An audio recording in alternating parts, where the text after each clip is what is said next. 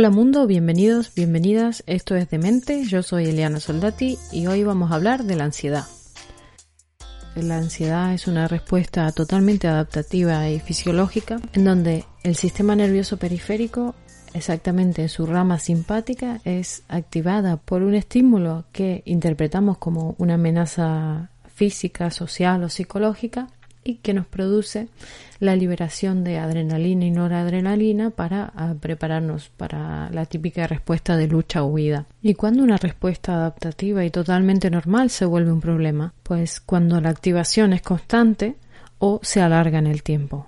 Ahí se cronifica y puede dar lugar a diversos trastornos de ansiedad. La ansiedad está muy relacionada con el estrés y por eso eh, te recomiendo que escuches el capítulo anterior dedicado a dicho tema. Y sin más, comenzamos.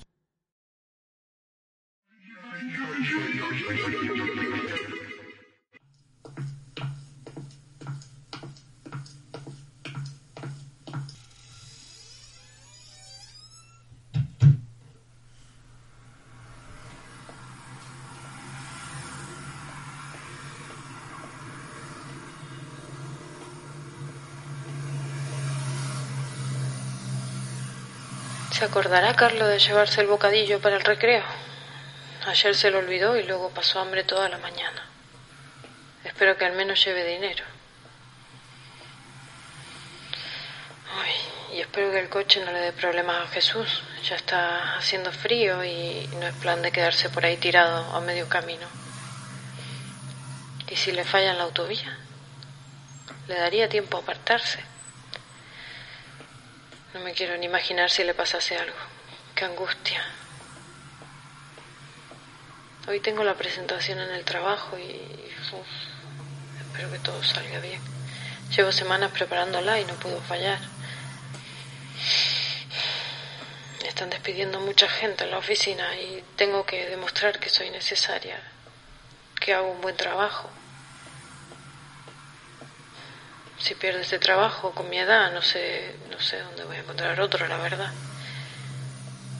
Y no llegaríamos a fin de mes seguro. Tenemos que pagar la hipoteca y tantas otras cosas. Encima este mes nos subieron la cuota y... Oh, no sé a dónde va a parar este país. Cada día se vive peor. Qué dolor de cabeza tengo. Me va a estallar. Anoche dormí fatal, apretando los dientes. Lo único que me hace falta, tener que gastar ahora en el dentista con lo caro que es. Vaya día que me espera. Agotador, ¿verdad? Menos mal que pudimos salir de la mente de nuestra amiga. Pero más de uno y de una se reconocerá en estos pensamientos agobiantes y... Bueno, ¿cuál es el límite entre lo normal y lo patológico? Si esto es un día puntual de una preocupación real, digamos que es lo normal, lo que pasamos todos alguna vez. Pero si se extiende en el tiempo y termina controlando nuestra vida, es decir, que no somos capaces de parar esos pensamientos que se encadenan unos con otros y preocupación tras preocupación, pues evidentemente aquí ya tendremos que pedir ayuda a un profesional de la salud mental.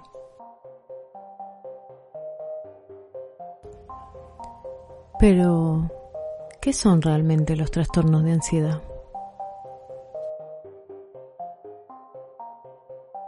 Son los que comparten características de miedo y ansiedad excesivos, así eh, como alteraciones conductuales asociadas. El miedo es una respuesta emocional a una amenaza inminente, real o imaginaria, mientras que la ansiedad es una respuesta anticipatoria a una amenaza futura. El miedo está más relacionado con la activación autonómica, mientras que la ansiedad está más relacionada con la tensión muscular, la vigilancia, eh, sobre todo en relación a un peligro futuro, y comportamientos cautelosos o evitativos. También es importante aclarar que a veces el nivel de miedo o ansiedad se ve reducido por conductas evitativas generalizadas. ¿Qué son estas conductas evitativas generalizadas? Pues bien, conductas que realizamos para no enfrentarnos a eso que nos da miedo. Eh, por ejemplo, en una fobia específica sería si tenemos miedo a volar, eh, optar por hacer los recorridos siempre en coche. a la persona que sufre esa fobia le parece una conducta totalmente útil y, aceptable, pero realmente es evitativa y perjudicial.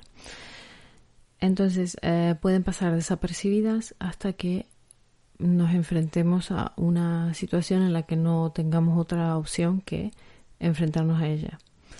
Eh, por ejemplo, en el miedo a volar, que optamos por el coche, pues puede resultar que en nuestro trabajo nos mandan a mm, China y entonces no podemos ir con el coche. Y ahí corremos el riesgo de decir que no y perder el trabajo o enfrentarnos a ello.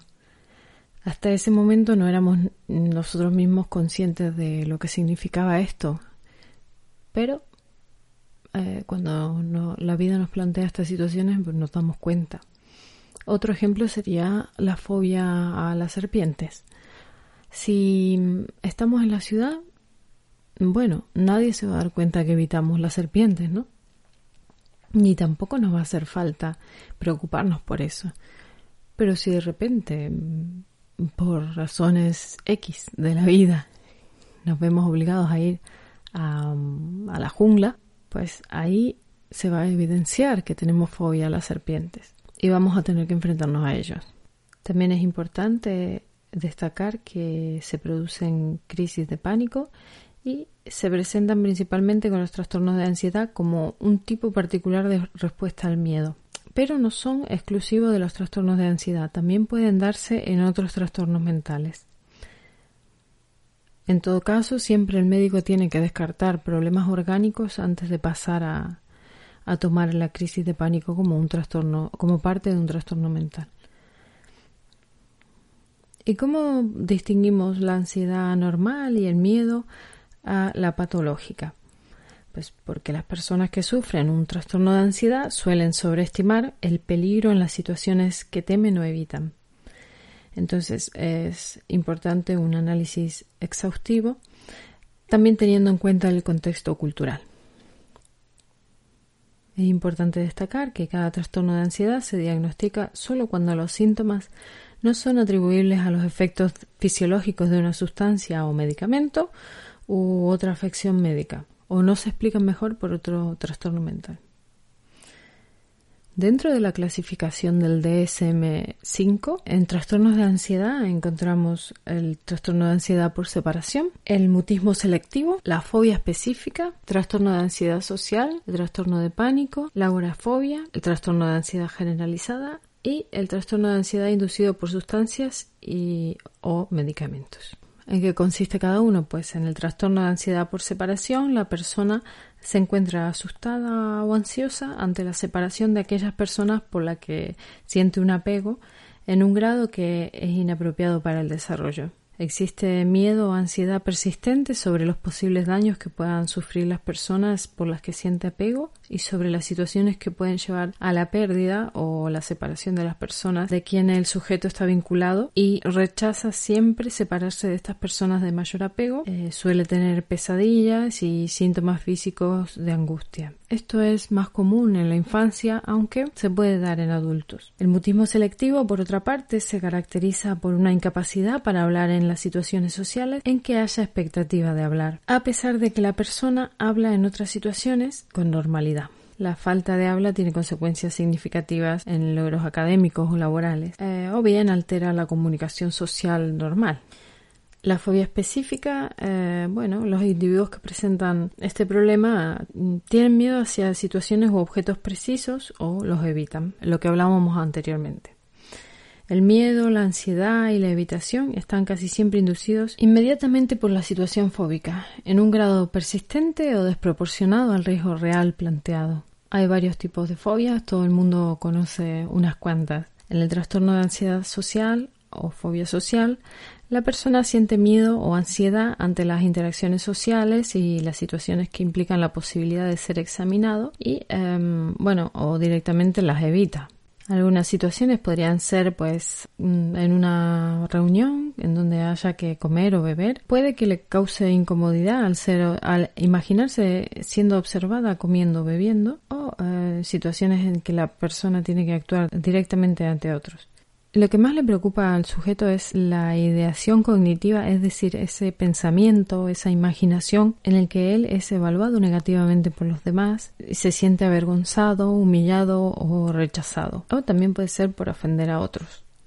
En el trastorno de pánico, la persona experimenta recurrentes e inesperadas crisis de pánico y está persistentemente intranquilo o preocupado sobre tener nuevas crisis o cambia eh, de manera desadaptativa su comportamiento debido a las crisis de pánico. La crisis de pánico se caracteriza por la aparición súbita de síntomas de miedo y malestar intenso que alcanzan su nivel máximo en cuestión de minutos, acompañado tanto de síntomas físicos y o cognitivos pueden ser em, esperadas, es decir, en respuesta a objetos o situaciones típicamente temidas, o inesperadas, ocurriendo la crisis sin razón aparente. Por otra parte, en la agorafobia, los individuos se sienten temerosos o ansiosos ante dos o más situaciones, por ejemplo, uso del transporte público, eh, estar en espacios abiertos, encontrarse en lugares cerrados, hacer cola o estar en una multitud y encontrarse solo fuera de casa en otras situaciones. La persona realmente teme estas situaciones debido a pensamientos sobre el desarrollo de síntomas similares a la crisis de pánico u otros incapacitantes o humillantes en circunstancias en las que escapar sería difícil o donde no se podría disponer de ayuda. Estas situaciones casi siempre inducen miedo o ansiedad y son evitadas a menudo o requieren la presencia de un acompañante. El trastorno de ansiedad generalizada es una ansiedad persistente y excesiva y una preocupación sobre varios aspectos como el trabajo, el rendimiento escolar. La persona percibe que esto es difícil de controlar. Además, el, sujeto experimenta síntomas físicos como inquietud o sensación de excitación, nerviosismo, fatiga, dificultad para concentrarse o mente en blanco, irritabilidad, tensión muscular, alteraciones del sueño. Bueno, esto es em, el audio de nuestra amiga que escuchamos al principio, pues es un caso de trastorno de ansiedad generalizada, preocupaciones de cosas cotidianas, pero que se suceden unas a otras sin parar. Y está imaginando uno y otro escenario y subiendo esa sensación de ansiedad y agobio constantemente. Estas personas sienten que van a perder el control, que se están volviendo locas, no pueden descansar, básicamente no pueden parar. Su día a día es así con, ese, con esa rumiación constante y ese malestar que deteriora terriblemente la salud mental y física de la persona. El trastorno de ansiedad inducido por sustancias o medicamentos engloba la ansiedad debido a intoxicación o retirada de sustancias o tratamientos médicos. En el trastorno de ansiedad debido a una enfermedad médica, los síntomas de ansiedad son las consecuencias fisiológicas de una enfermedad médica. En el trastorno de ansiedad inducido por sustancias o medicamentos, eh, aquí englobamos la ansiedad debido a la intoxicación o retirada de sustancias o tratamientos médicos. En el trastorno de ansiedad debido a una enfermedad médica, los síntomas de ansiedad son la consecuencia fisiológica de una enfermedad médica. Y hasta aquí los datos. Y ahora que tenemos un poquito más claro qué tipo de ansiedad es normal y cuál patológica y dentro de las patológicas los diferentes trastornos, pues vamos a pasar a ver las posibles soluciones y mejoras para estos problemas de ansiedad porque tenemos que buscar soluciones. Obviamente estos consejos y ejercicios son para una ansiedad normal. Si detectamos una ansiedad patológica o tenemos la más mínima sospecha, obviamente debemos dirigirnos directamente a la consulta de eh, un profesional de la salud mental. Y dicho esto, vamos a comenzar con los consejos y los ejercicios. Vamos allá. En primer lugar, sería interesante realizar un autorregistro de las situaciones que nos causan eh, mucha ansiedad y apuntar del 1 al 10 en qué medida, ¿no? Cuánta ansiedad nos está causando y a partir de allí ver que si las situaciones nos causan mucha ansiedad, quizás deberíamos replantearnos cuestiones como bueno, si es obligatorio hacer esa actividad o no, y en el caso de que sea obligatorio, si la podemos replantear de otra manera para que nos mm, cause menos ansiedad. También sería interesante meditar un poco, hacer ejercicios de relajación, de respiración, comer saludable, dormir bien, actividad física, eh, hacer una lista de actividades relajantes para recurrir a ella cuando nos sintamos muy ansiosos. Es muy interesante también tener eh, referentes en el humor para cuando lo necesitemos, ¿no? La comedia y la risa siempre han sido considerados terapéuticas y, y sí que es cierto, nos relaja muchísimo.